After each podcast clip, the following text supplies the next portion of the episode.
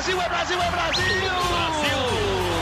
Prata, prata, prata, prata, prata para o Brasil! É ouro! É ouro! Grite junto! Medalha de ouro para o Brasil nos Jogos Olímpicos! Rumo ao pódio! Saudações Olímpicas! Este é o Rumo ao Pódio, podcast de esportes olímpicos da Globo. Eu sou Marcel Merguizo, estou novamente em casa, em São Paulo. E quem está de volta? Quem? Quem? Ele, Guilherme Costa. Fala, Gui, tudo bom? Fala, Marcel. Bom dia, boa tarde, boa noite para todo mundo ligado no Rumo ao Pódio. Estou de volta, vi que vocês cuidaram muito bem da casinha, ah. ouvi os programas aí durante as minhas férias quando eu ia fazer compras, eu ouvia o programa. Acho que era isso que eu. Era esse o meu ritual ali semanalmente para ouvir vocês, era enquanto eu fazia compras. Acho que é uma boa escolha aí para quem precisa achar um, alguma coisa para fazer enquanto você está fazendo compras. Ouvir o podcast é muito boa. Para mim foi, foi interessante. Então, estou de volta aí. Belíssimo passatempo. Não sei se faz gastar mais ou menos o supermercado, mas pelo menos esperamos divertir e informar um pouco as pessoas nesse, nesse momento que muita gente não gosta. Muita gente não gosta. Na pandemia, assim, a saudade é de tanta de sair de casa, de fazer as coisas, que até compra eu tô gostando de fazer. Quando eu preciso ir, até isso, assim, seguindo todos os protocolos, todos os cuidados, até isso tá me dando prazer só para dar aquela voltinha, nem que seja para ver algumas frutas, alguns alguns chocolates, algumas bebidas a mais diferentes por aí. Então, eu vou começar, eu devia regravar esse começo do Rumo ao Pódio, porque eu preciso agradecer e muito Paulo Roberto Conde, que participou nos últimos quatro rumos aos pódios aqui conosco e, e cumpriu muito bem o, o, o, papel de informar todo mundo. Então, obrigado, Paulo. Valeu de novo pela parceria. Paulo, que é, é sócio, tem uma cadeira cativa já que volta a hora que ele quiser, ou a hora que o Danilinho permitir. Danilinho já com seis meses lá, deve estar praticamente andando é, sobre o Paulo nesse momento. Então, Paulo e Danilo, sejam muito bem-vindos ao Rumo ao Pódio quando vocês quiserem, mas é um enorme prazer para nós todos aqui da produção do Rumo, nós todos da produção, sou eu e o próprio Gui, receber o Gui de volta nesta semana, porque está, ah, falta quase o mesmo número de dias que você tirou de férias, Gui. 115 dias para a cerimônia de abertura dos Jogos Olímpicos de Tóquio. É isso mesmo. Menos de quatro meses. O Gui saiu de férias quando faltava, acho que uns sete, oito meses, mais ou menos. Agora ele está de volta, menos de quatro meses para os Jogos. Lembre-se, aquela sexta-feira, dia 23 de julho de 2021. Faltam só, só, só 115 dias, ou seja, daqui duas semanas faltarão 100 dias. Vamos preparar algo especial para você também aqui no Rumo ao Pódio, também nas nossas reportagens na TV Globo, no GE. Globo e em todos os lugares possíveis. E além desse número, além da contagem regressiva, a gente continua na contagem progressiva, Gui. Você saiu de férias, tinha muito pouca gente classificada, agora o Brasil já tem 199 atletas ou vagas para os Jogos Olímpicos garantidas, asseguradas.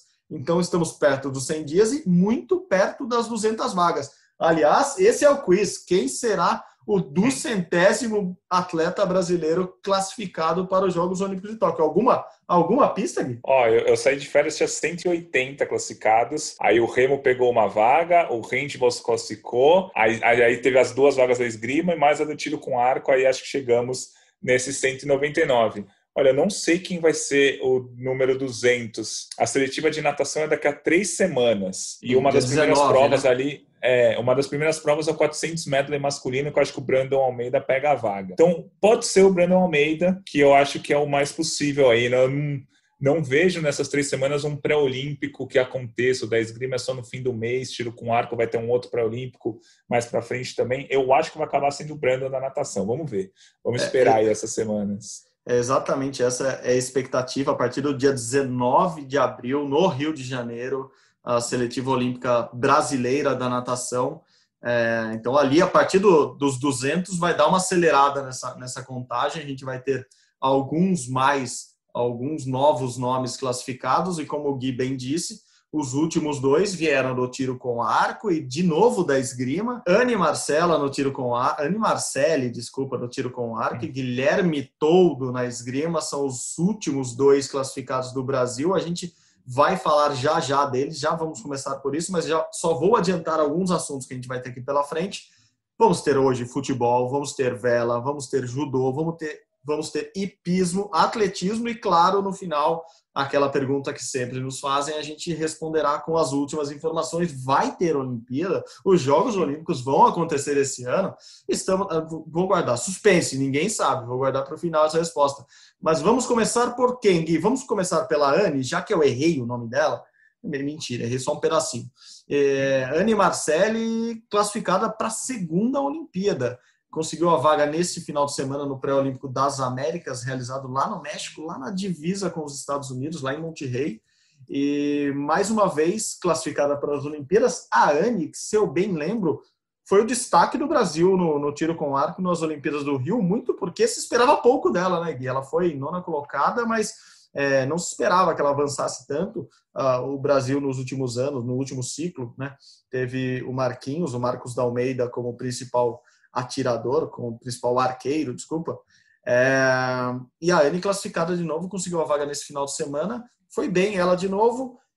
Vamos torcer. Mais uma, o Marquinhos já tinha a vaga garantida, o Brasil representado aí no tiro com arco. Isso, na Olimpíada do Rio, como você disse, ela foi muito bem. Ela ganhou duas rodadas, parou só nas oitavas de final para uma britânica, então ela ficou em nono lugar, a melhor colocação da história do Brasil no tiro com arco entre homens e mulheres. Então, ela foi muito bem na Rio 2016. Teve um ciclo olímpico um pouco apagado, digamos assim, não apareceu muito num, com bons resultados nem em campeonatos mundiais, nem em Jogos Pan-Americanos mas no último fim de semana ela venceu o pré-olímpico das Américas, que dava três vagas para a Olimpíada, Brasil, Canadá e Equador conquistaram essas vagas, então ela, ela vai para a segunda Olimpíada. Ela, sim, ela é uma atleta muito boa, claro, a melhor do Brasil, sem dúvida nenhuma, uma das melhores do continente, mas ela não vai chegar na Olimpíada nem como candidata ao pódio e nem naquele grupo dos que podem surpreender. Se ela conquistar uma medalha, vai ser maravilhoso, eu quero que ela cale minha boca, tal, enfim, mas ela não, ela não tem conquistado resultados é, tão bons a ponto da gente falar, pô, essa aí vai brigar pela medalha, mas ser muito legal ver ela na Olimpíada. Na última Olimpíada, ela ganhou duas rodadas, né? A primeira rodada ela ganhou da 39 do ranking mundial, a segunda rodada ela ganhou da 58 só que essa 58 tinha eliminado a sétima do ranking mundial. Aí na terceira ela caiu para a 23 colocada, que era uma, uma britânica. O tiro com arco é muito legal, não sei quem pôde acompanhar, que é, é, é literalmente um confronto. É você contra um atleta e é disputado em sets. Cada set, cada atleta tem três flechas. Então, primeiro set, os três atiram um de cada vez. Aí vamos supor que fique 30 a 29 para a Marcela. A Marcela ganha dois, pontos, dois sets no geral. Se empatar, é um set para cada um. Quem chegar a seis sets antes se classifica. Então, é um modelo que dá, dá para ter umas surpresas, para um confronto direto. Se você tirar dois, três, dez ali, você já garante um set, dois sets, você já pode surpreender bastante. Então, é um é um regulamento que dá margem para surpresas. Isso pode ser legal para a Anne Marcela, que ela já Anne Marcelli, que ela já surpreendeu um pouco na Olimpíada do Rio. Quem sabe ela nos surpreende mais ainda é, na Olimpíada de Tóquio. É um é um sistema bem aberto às zebras. Antes, a, até falando, eu ia falar, o formato de mata-mata é sempre, sempre abre essa possibilidade, Isso. né? É sempre interessante. É, até Pequim 2008 não tinha esse sistema de sets. Cada um atirava 16 flechas e ganhava quem quem pontuasse mais. Era praticamente um pontos corridos ali. Agora não, agora um atira, um atira. Então é o nervosismo e se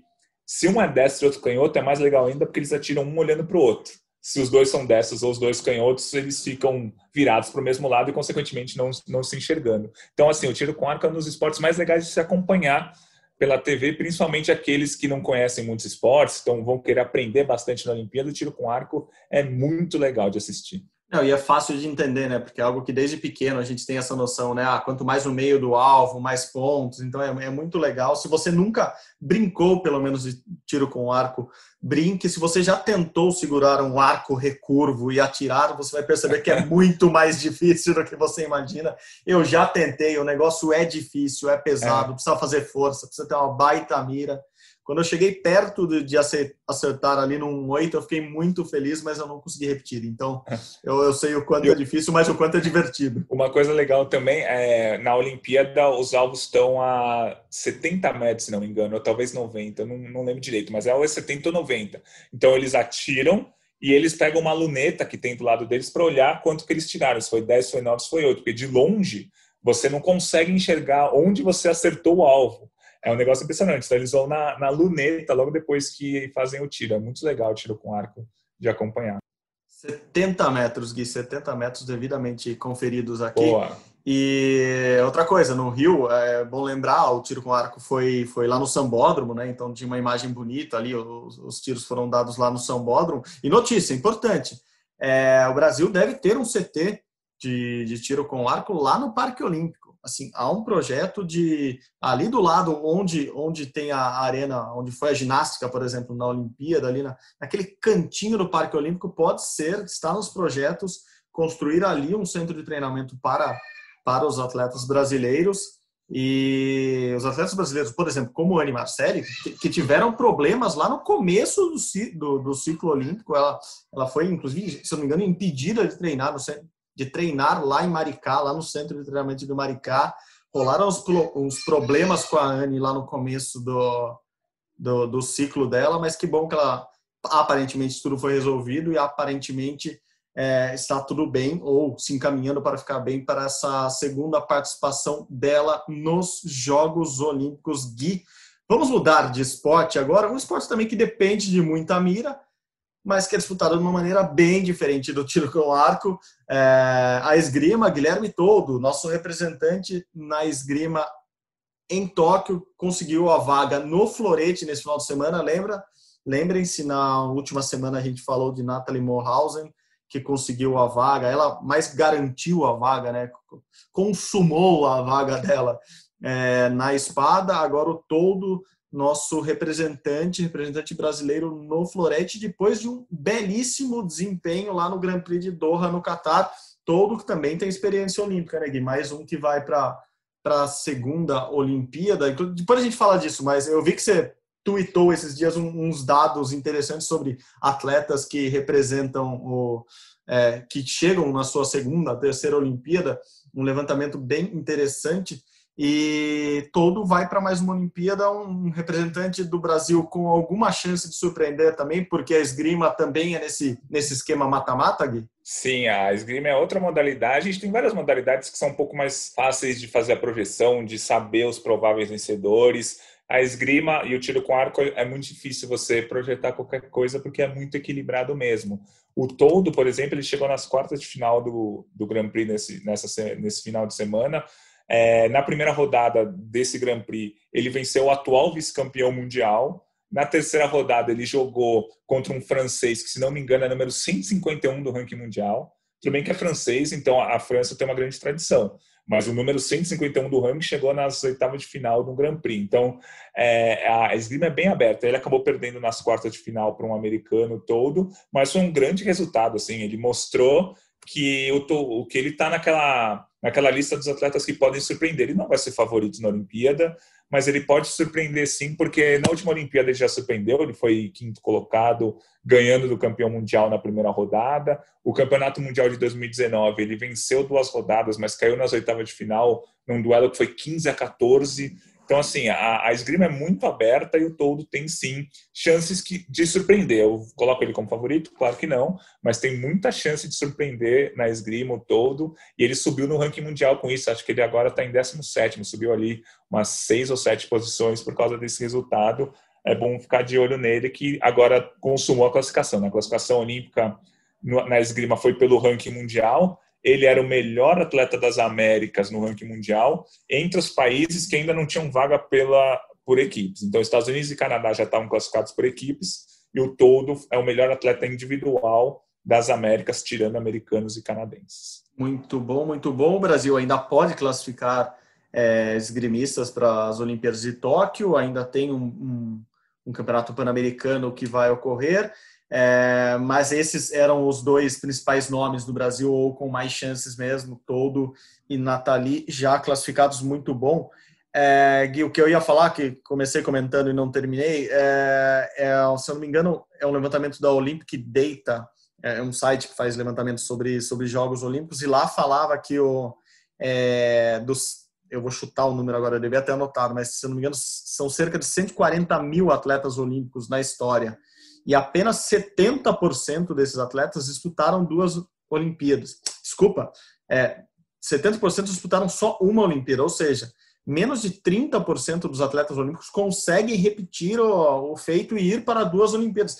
assim, é um número que me chamou muito a atenção, É, porque... tô- desculpa. é, Abre aí, não, não, abre aí. Não, abri. Abri. Na, na história da Olimpíada foram no levantamento aqui feito por um site que chama Olympic Stats. Aí Olympic eles juntam, Stats, desculpa. é, eles, eles juntam inverno e verão, tá? Olimpíadas de inverno e verão. Na história já foram 135.356 atletas que participaram de Olimpíadas. Desses, é, 97 mil, ou seja, 72%, disputaram uma Olimpíada só. Não conseguiram Então, isso é incrível. segunda. É, exatamente. E aí, 19% disputaram duas, 6% disputaram três Olimpíadas, 1% disputa quatro Olimpíadas, 0,4% disputa cinco, 0,1% disputa seis. Aí depois, a partir de 7, 8, 9, É, 10, vai daí para as casas decimais. É, não é nem Até- 0%, é os chides e formigas, né? Aí o Isso. chide, a formiga e outras 30 pessoas vão para a sétima Isso. Olimpíada.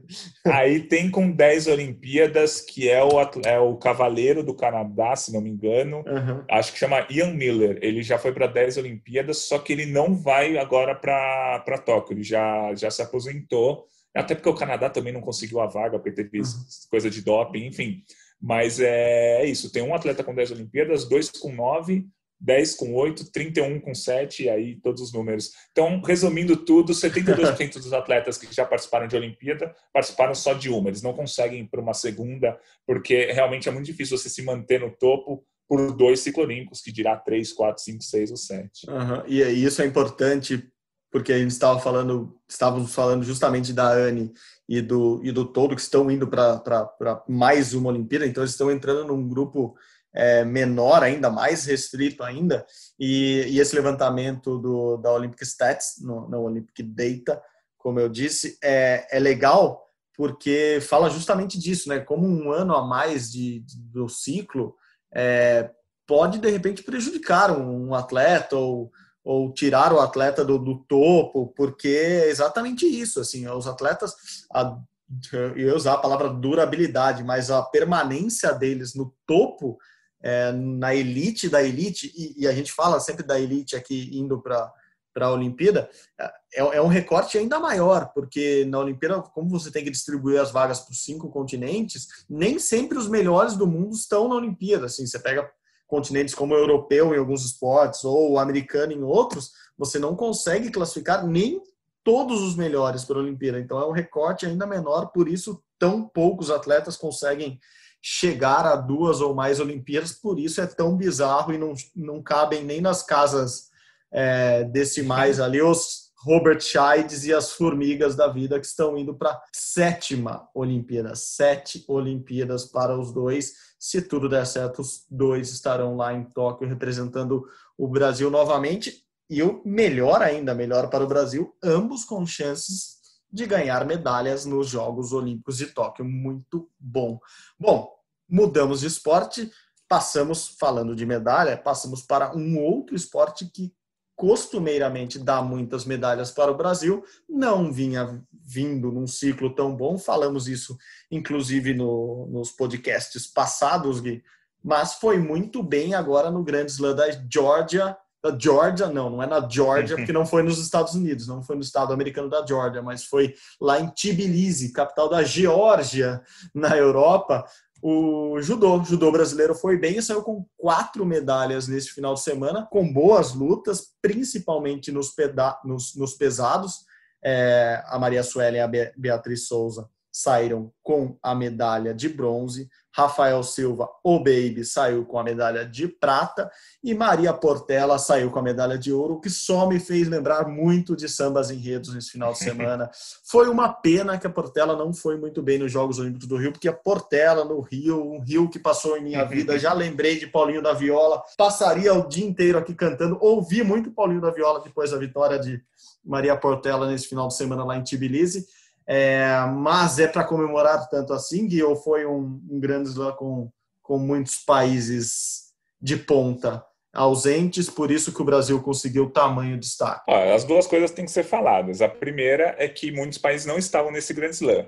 Japão Coreia não mandaram equipe, a França e a Alemanha mandaram equipe, mas tiveram casos de Covid dentro das suas equipes e optaram por se retirar. Então não tinha judocas franceses, alemães, nem japoneses, nem coreanos. Isso tem que ser falado até para a gente ter um parâmetro. mas a culpa não é das brasileiras que aconteceu isso. Então, a Maria Portela, pessoalmente, fez o que ela tinha que fazer, foi lá e conquistou a medalha de ouro. Ela era a cabeça de chave número 4, se não me engano, do torneio, conquistou a medalha de ouro e conseguiu pontos suficientes para subir para sexto lugar no ranking olímpico. O sexto lugar no ranking olímpico já coloca ela como cabeça de chave na Olimpíada. Pega na teoria, o ranking vai ser fechado em junho, né? Mas se a Olimpíada fosse fechada, se o ranking fosse fechado hoje, ela seria a cabeça de chave. Ter uma chave mais fácil na Olimpíada é um caminho melhor para conquistar medalha. Então, assim, é, é, tem que falar que as principais atletas não estavam, mas tem que falar que a Maria Portela foi ouro. Isso foi muito bom. Foi legal ver o Baby com a medalha de prata também. É, nos pesos pesados masculinos, é, a Geórgia é muito forte e, a, e o Grande Slam foi na Geórgia, então o ouro foi, ficou até com o georgiano, o ouro, um georgiano que possivelmente nem vai para a Olimpíada, mas está entre os principais atletas do ranking mundial. É, e o Rafael Silva sendo prata subiu no ranking, passou o Davi Moura, né? O Davi Moura é o outro brasileiro. Os dois estão disputando ponto a ponto essa, essa vaga olímpica. O Davi Moura não estava na Geórgia, né? não participou do Grand Slam. E o Rafael Silva, com a medalha, ele subiu para a sexta posição no ranking olímpico. Também, se fosse hoje, seria a cabeça de chave. Isso é muito importante. No peso pesado feminino, é, a Maria Suelen e a, Bia conquistaram bronze, foi muito legal, é importante subir ao pódio, é importante para ter confiança tal, mas as duas perderam para uma chinesa que estava lá atrás no ranking mundial, a gente não estava olhando muito para ela nos últimos comentários que a gente fez, essa, essa chinesa que talvez nem vá para a Olimpíada, nesse momento ela, ela é 25 do ranking mundial, então ela nem estaria indo para a Olimpíada, essa chinesa que as duas brasileiras perderam.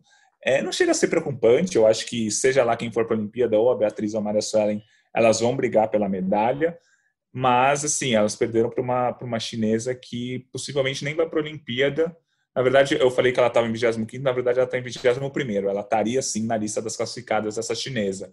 Então, só que está uma, uma chinesa que está bem abaixo do ranking mundial, mas de qualquer forma é importante as duas subirem ao pódio, tanto a Maria Suelen quanto a Beatriz Souza, as duas brigam por essa vaga olímpica do Brasil. Lembrando, esse fim de semana tem um torneio na Turquia.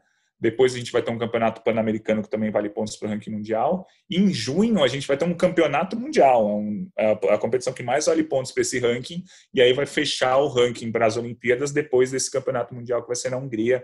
Então a gente vai ficar de olho no judô, que foi importante. Sair de um grande slam com quatro medalhas, mesmo com muitos países não participando, foi legal porque o Brasil vinha de resultados ruins nos últimos nos últimos meses. A gente comentou aqui vários resultados ruins da equipe. Agora não, agora sair com quatro medalhas de um, de um Grand Slam que a gente não contou com a Mayra Guiar, que é medalhista olímpica, medalhista em campeonato mundial e que segue machucada foi legal essas quatro medalhas, sim. Não, perfeito. Uma curiosidade só na, entre as pesadas, né? A medalha de prata novamente à frente das brasileiras ficou com Rochelle Nunes, é que agora é, agora não, há algum tempo já é judoca representando Portugal, ela que é brasileira, deixou o Brasil justamente porque achava que não não estava recebendo as oportunidades que devia receber aqui. E novamente um grande slam, a Rochelle vai bem, vai melhor que as brasileiras. É, as brasileiras que estão degladiando ali pela vaga olímpica, tão, estão muito próximas. Agora a Maria Suelen está um pouquinho à frente, assim como o Baby está um pouquinho à frente do Davi uhum. Moura, mas essa disputa, pelo jeito, vai se estender a, até a, as vésperas ali dos jogos,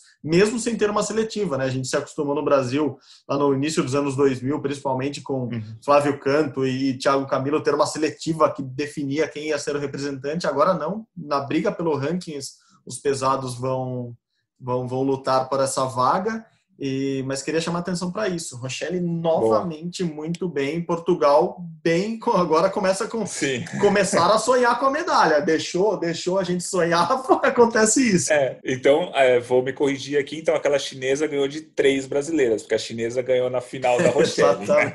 Então ela ganhou da Bia, da Suelen e da, e da Rochelle. Uma outra coisa importante para falar é que a CBJ não oficializa o ranking mundial como a, como a classificação para as Olimpíadas automática. Então, por exemplo, a Maria, a Maria Suelen, nesse momento, ela é quarta do ranking, a Bia é sexta. Mas a CBJ não fala que, por causa, pelo fato da Maria Suelen estar na frente, ela vai para a Olimpíada automaticamente. A CBJ deixa aberto para a comissão técnica interna lá resolver quem vai para a Olimpíada. Não tem um critério muito objetivo. Geralmente, eles usam o ranking mundial e manda quem vai quem o quem está na frente do ranking mundial. Mas, por exemplo, na Olimpíada do Rio, para a categoria até 60 quilos ligeiro, o Eric Takabataki estava uma posição no ranking mundial na frente do Felipe Tadai. A CBJ optou por levar o Kitadai. É, mas, assim, o ranking mundial é um parâmetro, mas não é exatamente ficou na frente e vai para a Olimpíada. Então, é uhum. esperar também a convocação da CBJ, que vai ser lá depois desse Campeonato Mundial em junho. Ela deve levar em conta, praticamente Sim. com certeza, o ranking mundial, mas ela tem total liberdade. Não está lá no estatuto, quem estiver na frente do ranking vai para a Olimpíada. Ela tem total liberdade de convocar outro atleta. Esperemos que isso não seja polêmico no final das contas, porque, por exemplo, nos pesados, Exatamente. a chance de, de, de um ficar uma ou duas posições à frente do outro no final das contas vai, vai ser muito, muito grande.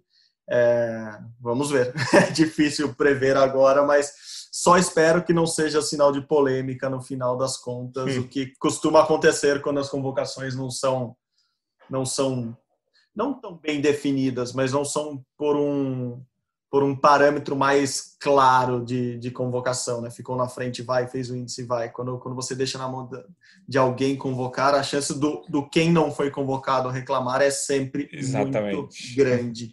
Bom, quem não precisa de convocação, até porque são as atuais campeãs mundiais, é, olímpicas e tem um currículo enorme, basicamente navegam sozinho nessa nessa praia, são a nossa dupla, as nossas as parceiras de vela do 49 FX, Martini Grael e Kaena Kunze, que voltaram a competir em grande estilo na Espanha neste final de semana e também conquistaram uma medalha de ouro. Essas sim parece que, que quando você. Eu ia falar quando você menos espera, mas é quando você mais espera delas, é que elas dão o resultado, né? Elas que não vinham ganhando competições, apesar de fazerem boas competições ultimamente, voltaram à grande forma contra grandes competidoras lá na Espanha, né, Gui? É, a gente teve uma, uma regata lá nas Ilhas Canárias que contou com nove das dez primeiras colocadas do Campeonato Mundial de 2018, por exemplo, que foi o principal campeonato mundial do, do ciclo. E ela e a Martina Keina venceram, não vou dizer com tranquilidade, mas assim, na pontuação final tiveram 74 pontos, a dupla holandesa teve 97, mais de 20 pontos de vantagem. É, lembrando na vela, quem tem menos ponto ganha a competição, né? Então, elas ficaram em primeiro, a dupla holandesa, que vai para a Olimpíada em segundo, a dupla espanhola, que também vai para a Olimpíada em terceiro, as dinamarquesas, que vão para a Olimpíada, também ficaram em quarto, a Nova Zelândia, que é, a, que é aquela aquela dupla que perdeu o ouro para as brasileiras por dois segundos na última regata da Olimpíada de 2016, ficaram em quinto nessa regata agora da Espanha. Enfim, estava todo mundo lá. E as brasileiras venceram com um grau de facilidade que deixa a gente empolgado. No fim do ano passado, a gente comentou aqui no, no Rumo ao Pódio que elas fizeram uma competição ruim, acho que foi em novembro, ficaram em quinto lugar as brasileiras, né? É, mas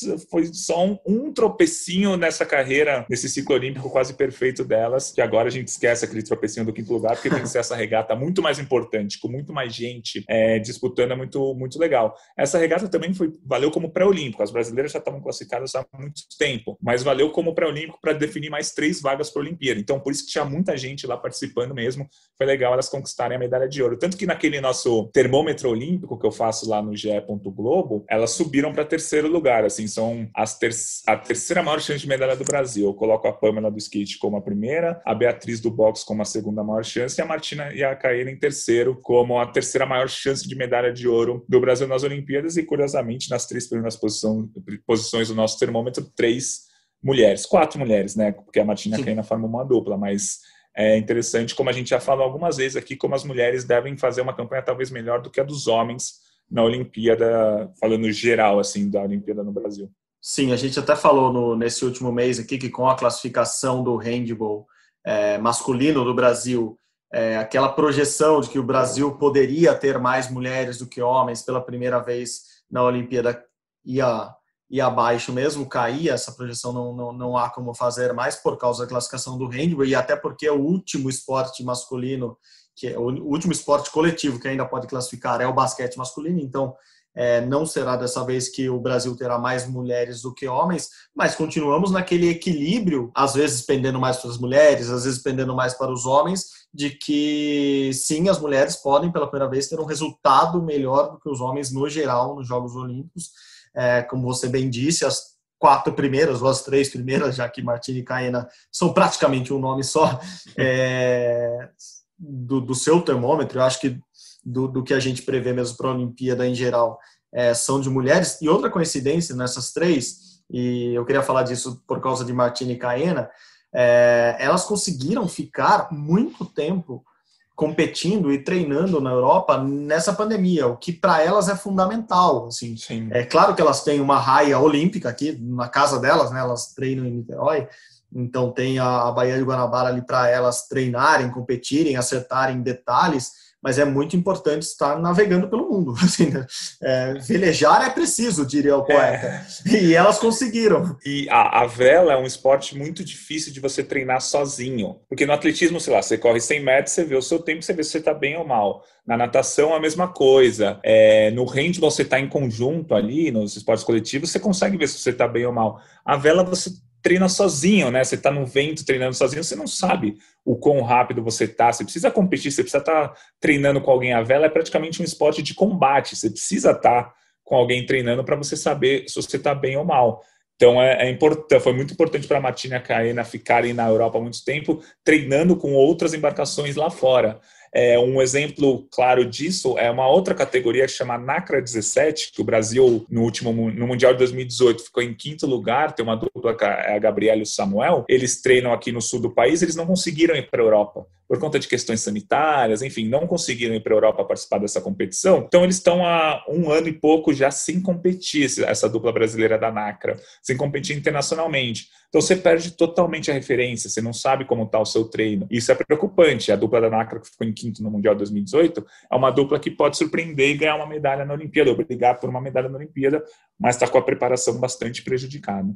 Uhum. Vamos falar mais disso a partir de agora, sobre Covid, sobre os problemas das delegações brasileiras como um todo para treinar e competir, mas voltamos a, a, a, uma coincidência, e não é coincidência, quando você começa a juntar tantos números e dados assim, é, além de Martini e Caína, que estão viajando e treinando muito fora, competindo muito fora, a tua primeira colocada do, do termômetro, Pamela Rosa, está na Califórnia, está treinando nos Estados Unidos, teve que cumprir uma quarentena longa na, na no México para entrar nos Estados Unidos, mas está lá, porque ela precisava voltar a competir, a competir, não porque não estão acontecendo competições, mas a treinar de verdade, né? Assim, depois de um ano treinando basicamente só em casa, ninguém viu agora, mas no vídeo eu fiz uma aspas, treinando basicamente só em casa ou na sua cidade, a Pamela precisava sair para o mundão de novo. Então tá lá na Califórnia, onde tem muita pista, onde tem muita gente andando de skate.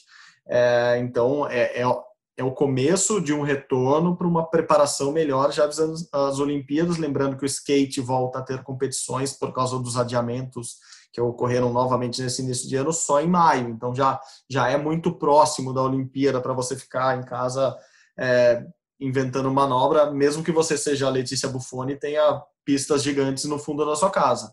É, e a sua segunda colocada, a Bia, a Beatriz do boxe, ela também está há muito tempo na Europa, porque a seleção brasileira de boxe ficou muito tempo treinando na Europa, então mesmo que ela passe períodos no Brasil, ela continuou competindo, continuou treinando. Então, é, se o Brasil hoje está é, é esse patinho feio do mundo em relação à Covid, a gente não consegue é, sair daqui para entrar em alguns países, é, ou tem que cumprir quarentenas longas em outros países para chegar no país da competição do treinamento, esses esportes esses, essas atletas de elite, nesses esportes que o Brasil é, aparentemente na projeção tem mais chances de medalha, estão conseguindo é, se manter nesse topo muito porque estão indo bastante para o exterior, certo, Gui? Isso, e a, e a Beatriz do boxe, por exemplo, ela ficou dois meses treinando no exterior, inclusive competiu duas vezes, ganhou duas medalhas de ouro, e voltou e o centro de treinamento da seleção aqui em São Paulo está fechado, por causa da, da pandemia. Então, ela e toda a seleção brasileira de boxe está treinando no Rio, ali no centro do, do Maria Lenk. Então, assim como a Mayra Guiar, judoca brasileira, que mora em Porto Alegre, treina em Porto Alegre, está treinando no Rio também, porque o clube dela fechou lá. Então, o, os brasileiros estão buscando algumas possibilidades de treinar aqueles que não conseguem, por diversos motivos, sair do país. Estão indo, pelo menos, treinar no Rio de Janeiro, onde a estrutura é muito boa ali no Maria Lenk e onde ainda está aberto para treinamentos ali na, na pandemia. É, ali é o centro de treinamento do time Brasil, né, mantido pelo, pelo Comitê Olímpico do Brasil, o COB, e me parece que restou isso como alternativa para os atletas, né, com, com muita coisa fechada no Brasil, com a proibição da maior parte das grandes cidades para, para realização de práticas esportivas, sobrou isso. Assim, não é, é um sobrou ruim, porque é o principal centro de treinamento do Brasil hoje, o CT do, do time Brasil, por causa da ciência aplicada ao esporte que tem lá, por causa do laboratório que existe lá dentro. É, como eu disse, o, o, tiro com arco é um dos próximos esportes que deve ir para lá também. Alguns nadadores que vão participar da seletiva do é, brasileira para os Jogos de Tóquio já estão treinando lá no Maria Lenk, a seleção de polo antes do, da Pré-Olímpico treinou lá, o nado sincronizado antes de ir para o Sul-Americano treinou lá, enfim, vários esportes estão se concentrando lá e quem não tem onde treinar, por exemplo, como a Mayra, teve que ir para lá também. Outro que não teve ou ficou sem ter onde treinar, que é do mesmo clube da Mayra, por acaso, é, foi o Almir Júnior, do salto triplo, é, ele que iria para o, o Campeonato Sul-Americano que o Brasil foi bem nesse final de semana, conquistando várias medalhas, é, 62 medalhas ao todo lá na Argentina. O Almir, antes de embarcar, não foi no, no, no momento do embarque, mas dois dias antes do, do embarque, ele testou positivo para Covid-19, teve que ficar no Brasil. Ele que já não estava treinando na Sojipa, teve que passar um período de treinamento em Bragança Paulista, onde é o centro de treinamento do atletismo nacional é, estava treinando lá e não pôde embarcar para a Argentina, onde ele tentaria pela primeira vez fazer uma, uma marca. Ele que já está classificado, já tem o um índice para a Olimpíada, mas não salta há mais de um ano, não compete há mais de um ano. E o Almir, por sorte, não não teve sintomas é, algum, pelo que ele me falou, não está bem, está se cuidando, só está em quarentena, não, não pode sair para treinar, para para nada, mas está bem. E, ele estava me falando, Gui, justamente dessa preocupação dele, porque ele não pode voltar para Sojipa para treinar lá, não tem competições agendadas aqui no Brasil nos próximos meses, então ele não, não tem muito o que fazer no Brasil. O que ele me falou foi: eu tenho que ir para a Europa, eu tenho, ou para os Estados Unidos para competir, porque os meus adversários começaram a competir nas competições indoor, indoor que começaram, daqui a pouco começam as competições outdoor, né, em estádios abertos. E, e ele estava preocupado justamente com isso. Ele falou: com o descontrole da, da, essa palavra é minha, o descontrole da pandemia, mas com o que está acontecendo com a pandemia no Brasil, esse total descontrole que a gente tem no país, é, ele fica fica sem ter grandes perspectivas. Ele falou, por exemplo, a única competição que ele tem na agenda dele agora marcada que ele não sabe nem se vai acontecer, é o Campeonato Sul-Americano Indoor, que é em Cochabamba, na Bolívia. E ele falou, claro, é ótimo se eu conseguir ir para lá, saltar, Cochabamba fica mais de 2 mil metros de altitude, é um lugar ótimo para saltar por causa do, do, ar rarefeito, etc. Mas ele falou, mas eu não tenho é, condições de fazer um planejamento, de fazer um treinamento específico para estar saltando em tal momento melhor ou pior, ou num... pior não, nunca quer saltar pior, mas saltar mais no momento, ou fazer um treinamento de base, porque ele fica muito vendido no Brasil. E é isso que está está acontecendo com os nossos atletas, né, Gui? Nesse, nesse Sul-Americano a gente teve um bom desempenho, como eu disse, o atletismo voltou com 62 medalhas, 18 de ouro, 24 de prata e 20 de bronze, mas não era a seleção principal do Brasil, assim como os outros países também não estavam mandando todos os seus atletas. Enfim, acho que o atletismo é, é um bom é um bom esporte para a gente falar de como é, virou praticamente um é, vire-se como você puder, tirando alguns esportes que alguns esportes, algumas provas que o Brasil investe dinheiro, seja a confederação, seja o COB, como o revezamento, como os meninos da velocidade, é, ou que tem atletas que estão em outro patamar, como no, no salto com vara, no caso do Thiago Braz, é, a maioria está sofrendo para treinar, está sofrendo para encontrar lugar, lugares ideais de, de, de, treinamento, porque no Brasil uma hora fecha, uma hora abre, uma hora tá, a pandemia está totalmente fora de controle, outra hora só está fora de controle. Então eles ficam muito perdidos aqui e estão meio que desesperados há quatro meses da Olimpíada para fazer essa reta final de preparação. É bem complicado, né, Gui? É, primeiro, desculpa, só vou ter a audácia de te corrigir. Opa. O sul-americano que o Brasil ganhou 62 medalhas foi o de natação, né? O Brasil no atletismo foi para um Grand Prix sul-americano, conquistou um monte de medalha, mas tá, é isso aí, tá, tá, tá oh, corrigido. São 18 medalhas no atletismo, eu falei, eu confundi é, mesmo, eu li anotações erradas. Confundiu, é, porque o, o, teve, a gente teve um campeonato sul-americano de natação, de esportes aquáticos, que o Brasil levou uma equipe júnior praticamente e conquistou 62 medalhas. Nos Grand Prix e competições sul-americanas de atletismo, é isso que você falou, o Brasil conquistou 18, mas enfim, só uma breve correção, desculpa. Breve não. A, a audácia. Eu, a audácia, eu só errei atletismo e natação, isso que dá ficar anotando coisas em papel igual você me ensinou. e aí não entende a letra, mas feita a, a, a correção exatamente, os brasileiros estão com muitos problemas para treinar e para viajar para o exterior. Isso há, 100, há um pouco mais de 100 dias para as Olimpíadas começa a assustar um pouco mais. Né? A gente falou muito do, do atraso que o Brasil teria por conta do ano passado, do, dos problemas que o Brasil ficou fechado durante três, quatro meses no ano passado, que poderiam interferir na Olimpíada, agora não. Agora faltam só 100 dias e os brasileiros estão tentando achar onde treinar. O Comitê Olímpico do Brasil tem feito um trabalho para não deixar nenhum atleta olímpico que vai para a Olimpíada sem ter onde treinar. Eles estão tentando sempre dar um jeito. E foi interessante que o Marco Laporta, que é vice-presidente do COB, falou num podcast da, do Rodada Tripla, aqui do GE. Globo também, é, podcast da, Thaís, da Ana Thaís, da Amanda e da Bárbara. Ele falou: ó, o recado para os atletas brasileiros é: quem estiver no exterior, continue no exterior a gente dá um jeito para vocês, a gente arranja um centro de treinamento perto de onde você está, mas fique no exterior. Não volte aqui para o Brasil, porque não tem onde treinar e também porque se você voltar, você não tem como ir para outro lugar. Então, o recado é claro: quem, quem estiver fora, fique fora. A seleção brasileira de judô, por exemplo, ficou treinando na Albânia é, durante algumas semanas para poder disputar esse grande slam que participou agora no último fim de semana e nesse fim de semana agora tem na Turquia, porque se eles tivessem voltado para o Brasil eles não conseguiriam chegar no Grand Slam. Então é, é atenção total. E o Kobe, a gente às vezes a gente critica o Kobe aqui quando tem que criticar, mas nisso ele está tá conseguindo fazer um bom trabalho de sempre dar uma opção para esses atletas olímpicos sobre o que fazer, para onde ir, como treinar. É, se não tem jeito nenhum, vem aqui para o Rio de Janeiro, lá onde é o centro do COB. Se tiver um jeito, vai para o exterior, que a gente arranja um centro de treinamento por lá também. Perfeito. Eu vou corrigir a minha própria correção. Foram 38 medalhas nesse final de semana e foram no Uruguai, não foram na Argentina. Agora sim eu não vou poder entrar mais nem na Argentina nem no Uruguai, porque eu confundi os dois principais rivais ali, países que dividem o Rio da Prata. Aliás, só para já que estamos brigando com eles mesmo, o tanto o doce de leite uruguaio quanto a carne uruguaia são melhores. Ah, e o vinho uruguaio também é melhor. Pronto, argentinos podem brigar comigo, uruguaios, desculpem-me, é o melhor, menor país do mundo. É, então, correção da correção feita. Foram 38 medalhas no total, juntando todos os campeonatos que os brasileiros participaram no atletismo, que é aquele que você corre, que você joga as coisas, você pula a barreira, você salta. Não é aquele de natação, que tem uma piscina, viu, Marcel? Então, basicamente isso. Correção da correção feita. Bom lembrar da entrevista para Laporta no, no Roda da Tripla, o belo podcast vizinho nosso aqui. É, e ele fala lá que é, o COB está tentando iniciar a segunda temporada da Missão Europa. Missão Europa parte 2, a missão parte 2. É, mas não está conseguindo formalizar essa Missão Europa de vez, porque Portugal não estava aberto para brasileiros. assim.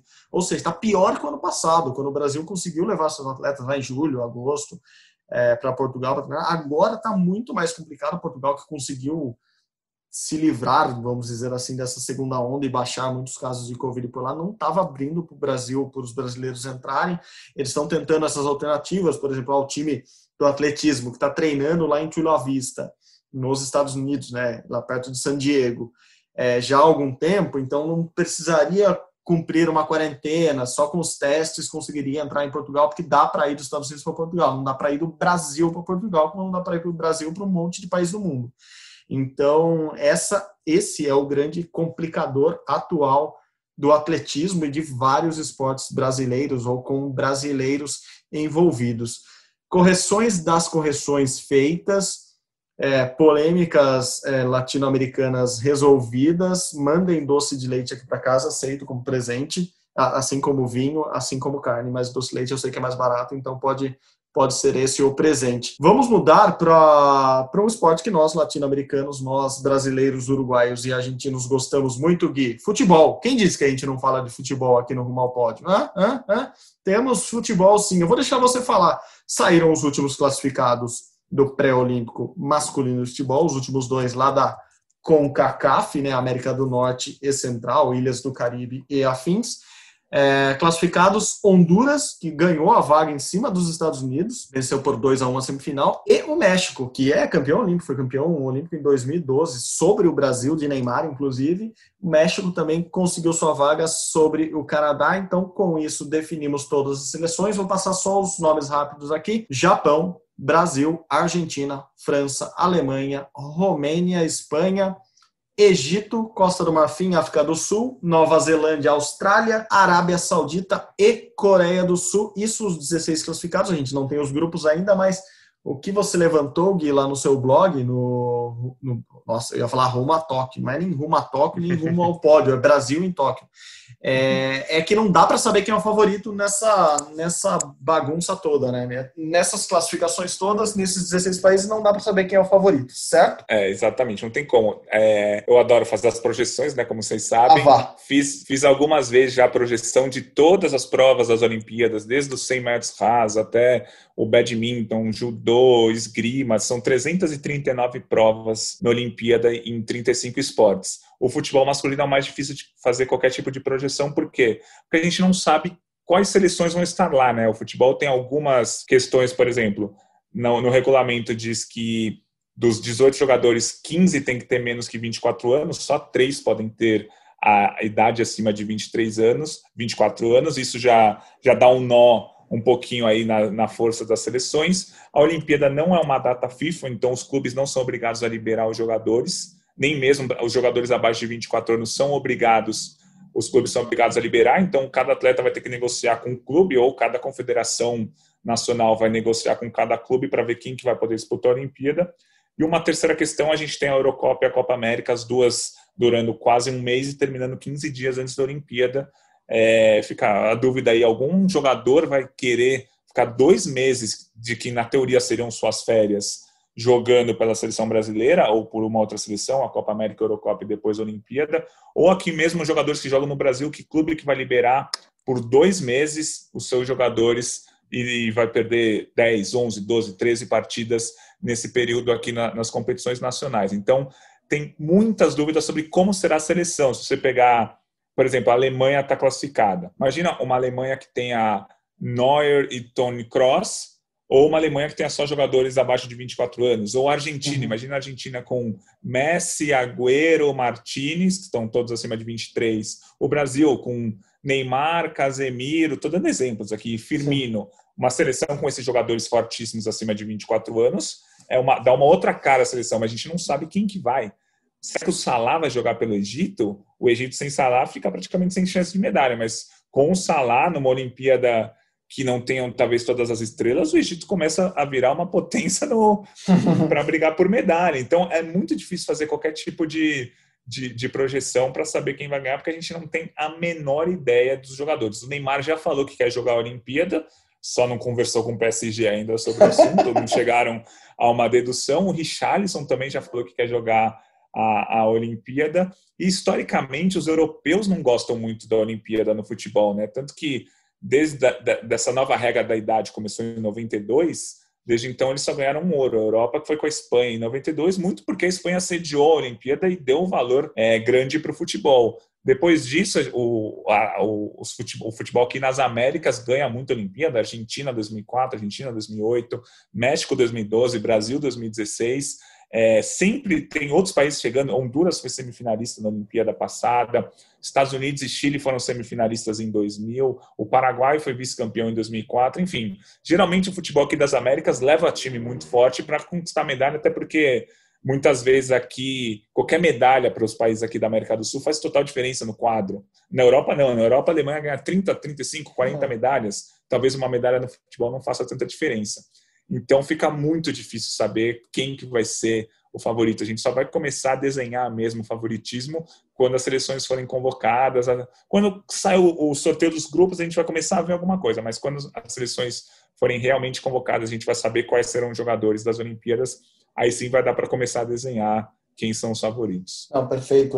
Você falou de manifestar interesse em jogar. O próprio Salah já falou que adoraria jogar. Claro, imagina para ele, um ídolo do tamanho dele no Egito, poder defender a, a, a, seleção do país dele e conquistar uma medalha inédita. Imagina o tamanho que não, que não é isso para ele. Mas, claro, além de tudo, ainda tem a tal da pandemia no meio, né? Assim, é, é liberar os jogadores para uma viagem longa, para é, essas seleções. Imagino eu que o Egito, por exemplo, deva ficar na Vila Olímpica, não vai ter muita alternativa, né? Acho que não vai ter aquele aquele esquema de, de ficar em hotel, que algumas vezes algumas seleções faziam, a não ser os Estados Unidos, o basquete que ficava em transatlântico, que consiga ficar num lugar mais isolado ainda, mas a, a vila talvez seja o lugar mais, mais isolado que eles vão poder ficar, mas assim, ficar um mês lá na Vila Olímpica para um jogador do tamanho do Salah, será que ele vai conseguir essa liberação? Então, concordo contigo, assim, é muito difícil fazer a projeção, é, mas tem tudo para, assim, com, as seleções minimamente abastecidas, tem tudo para ser uma ótima Olimpíada no futebol, né?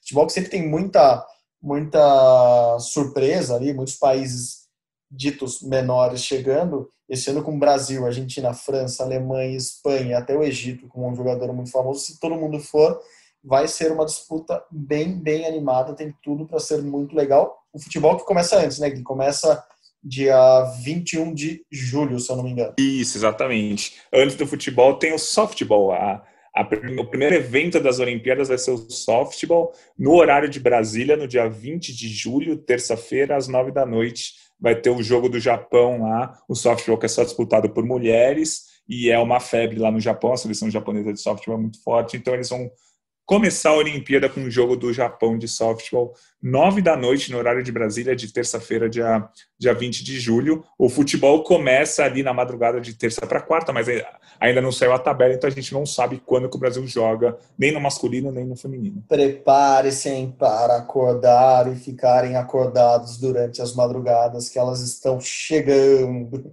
É, Gui, falando ainda de, de crise sanitária, você tem um assunto muito bom que você já levantou até, antes das suas férias, é, que tem a ver com vírus, que tem a ver com a Olimpíada, mas não é coronavírus, é isso? Quem, quem também pode ser prejudicado neste ano, nesta Olimpíada, por um vírus e não é o coronga. É, tá, tá tendo uma epidemia, ainda não chamam de pandemia, é uma epidemia entre os cavalos na Europa. O vírus herpes equino estava se diluindo por lá, estava crescendo por lá. 17 cavalos, cavalos competidores, né, cavalos que participam de competições, morreram é, no mês de março. Então eles pararam todas as competições, né? O vírus equino, o, o herpes equino é muito contagioso, então eles pararam todas as competições na Europa. A Copa do Mundo, que é a maior competição antes da Olimpíada, foi totalmente cancelada, não é nem que foi adiada, eles cancelaram, pelo menos por enquanto. Talvez criem alguma nova data. Então as competições na Europa estão paradas por causa disso e começa a preocupar para Olimpíada também. Porque a, a, gente fala pouco da quarentena dos cavalos, né? Principalmente agora que a gente fala muito das quarentenas dos atletas que vão ter que ser feitas. Mas a quarentena do, dos cavalos sempre foi uma grande questão nas Olimpíadas. Em 56, por exemplo, a Olimpíada foi em Melbourne, na Austrália. E aí, como tinham muitas regras de entrada dos cavalos lá para não passar doença e tal, o Comitê Olímpico Internacional decidiu fazer só o hipismo da Olimpíada na Suécia. Então, a Suécia sediou só o hipismo de 56 e toda a Olimpíada foi em Melbourne, na Austrália, porque tinham dificuldade de mandar os cavalos lá em 56. É, é muito mais difícil, era muito mais difícil mandar. Em 2008, a China tinha regras muito, muito, muito severas para entradas de animais na China. A Olimpíada foi feita em Hong Kong, o hipismo, né? Apenas o hipismo foi feito em Hong Kong. Então sempre tem esses problemas com os cavalos. Então preocupa, porque Tóquio está pedindo, pelo menos a princípio, 60 dias de quarentena para os cavalos, ou seja, faltam 115 para a Olimpíada. Daqui a 55 dias os cavalos já têm que entrar em quarentena, então é uma questão muito difícil. E os brasileiros que estão na Europa não estão competindo, mas tem muitos brasileiros nos Estados Unidos que estão competindo, né? É, os torneios dos Estados Unidos estão rolando, Rodrigo Pessoa está por lá e o Eduardo Menezes foi muito bem nesse fim de semana, ficou com a prata no evento. E olha isso, Marcelo e todo mundo que está ouvindo, né? Essa prata do evento gerou para ele 200 mil dólares, ou seja, 1 milhão e 100 mil reais só por só bem entre aspas só, totalmente merecido por ter sido prata no evento que rolou lá nos Estados Unidos. Boa parte dessa quantia fica com o proprietário do cavalo dele, mas ele embolsa uma boa parte merecida por ter conquistado esse resultado importante lá nos Estados Unidos. O Eduardo ganhando aí mais de um milhão de reais por uma medalha de prata no evento. O Eduardo é um dos possíveis convocados da seleção para a Olimpíada. Maravilhoso. Ganhar qualquer prêmio em dólar atualmente está 5,5 vezes melhor do que estaria em outras épocas. Então, parabéns para ele, parabéns que faça bom proveito com o dinheiro para ele e para o cavalo também, que, que colabora e bastante nesta conquista. Bom, Gui, já que não estamos ganhando em dólar ainda, vamos tentar responder em português mesmo para os nossos ouvintes aqui. Aquela pergunta de sempre, de todo fim de rumo ao pódio. Vai ter Olimpíada, Gui? Não, Olimpíada vai. Ah, mesmo o, os números no Japão estão caindo ainda, ou pelo menos estão um pouco mais estáveis depois do estado de emergência que eles fizeram ali a partir de janeiro, os números caíram bastante, são cerca de mil casos diários atualmente, entre 30 e 35 mortes no Japão, então os números lá estão bem mais tranquilos, apesar de ainda ser preocupante, ainda ser uma, uma pandemia lá, é, os números estão bem mais tranquilos. É que aqui no Brasil a gente está muito assustado com razão, porque a gente está com quase 3 mil mortes diárias. Então a, a gente está muito assustado porque o que a gente está vivendo aqui no Brasil está muito, muito, muito sério. Mas em muitos países do mundo as coisas estão um pouco mais controladas. Então, ao que tudo indica, a Olimpíada vai acontecer com um pouco público, todo esse público lá residente no Japão. Às vezes, às vezes a gente fala que não pode público estrangeiro, público que vem de fora, né? Se um brasileiro morar no Japão, o cara pode ir no jogo tran tranquilamente. Então, ao que tudo indica, a gente vai ter a Olimpíada daqui a 115 dias, até porque é muito dinheiro envolvido, né? A gente comentou aqui outro dia, o Japão já gastou 80 bilhões de reais para sediar a Olimpíada. Se não tiver a Olimpíada, eles jogam esse dinheiro no lixo. Se tiver a Olimpíada ainda que sem público, eles recebem o retorno do patrocinador, o retorno do dinheiro que as TVs pagaram para transmitir, enfim. É muito, muito, muito difícil que não tenha a Olimpíada agora.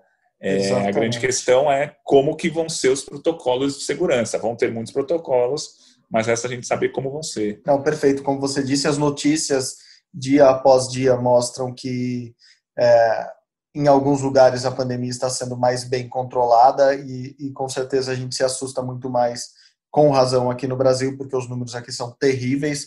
É, a gente conversou antes da gravação desse Rumo ao Pódio, nessa terça-feira, dia 30 de março, último Rumo ao Pódio de março deste ano, é, em São Paulo. São Paulo novamente bateu recordes de mortes por Covid, hoje mais de 1.200 mortes por Covid somente em São Paulo.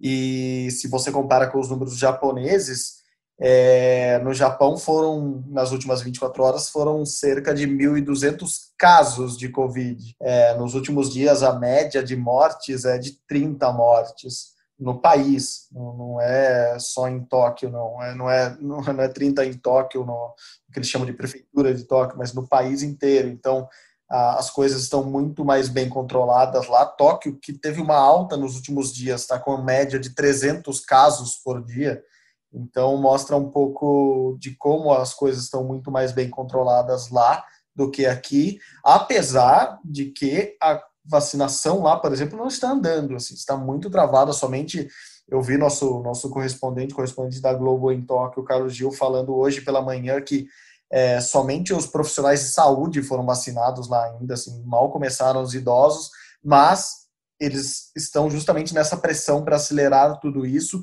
e talvez seja uma meta é, não divulgada por eles com essa data da Olimpíada, mas talvez eles consigam cumprir a meta de vacinar todos os adultos do país até junho, véspera da Olimpíada. Essa é a meta do Japão hoje, mas para isso eles teriam que correr muito. Hoje eles têm a vacina da Pfizer lá, ainda tem uma briga em relação à aprovação de outras vacinas. Um país que está tá mal nesse, se está bem ou mais ou menos bem no controle da pandemia, está mal na vacinação, mas a, a ideia, a pressão lá é para que vacinem todos adultos até junho, e falando em vacinar todos os adultos, falando inclusive em correspondentes é, nossos da TV Globo em outros países, Guilherme Roseguini, por exemplo, está em Nova York, onde devem, devem ser vacinados a partir de amanhã é, todos, todas as pessoas acima de 30 anos, ou seja, o Guilherme Roseguini, que é um moço novo, é, deve, deve ser vacinado nos próximos dias. Ou seja, os Estados Unidos, em maio, provavelmente vai ter toda a população adulta também vacinada. Então a gente vê que é um caminho para que os jogos sejam realizados com muito mais segurança, com muito mais tranquilidade do que estávamos vendo, por exemplo, em janeiro desse, desse mesmo 2021.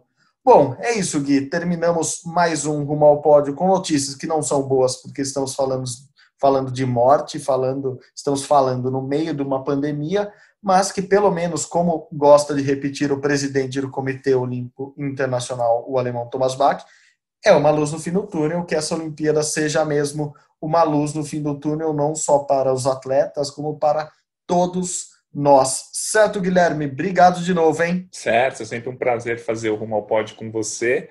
E muito bom torcer para que dentro do possível, dê tudo certo na realização da Olimpíada e seja um evento seguro e muito bom para todo todo público que for acompanhar tanto lá no em loco, que vai ser um público pequeno, como pelas televisões espalhadas pelo mundo inteiro. Exatamente, exatamente. Que seja um evento de vida, que comemore a vida, comemore a saúde e sim comemore algumas, alguma saída deste, desse período nebuloso que estamos vivendo em todo o mundo. Gui, muito obrigado de novo. É sempre um prazer estar contigo aqui no Rumo ao Pódio. Seja bem-vindo das suas férias, agora reta final mesmo para Tóquio. Guilherme, obrigado. É isso, gente. Obrigado a vocês também que escutam toda semana o Rumo ao Pódio aqui conosco. O Rumo ao Pódio é um podcast de esportes olímpicos da Globo que tem a minha produção junto com a deste querido Guilherme Costa.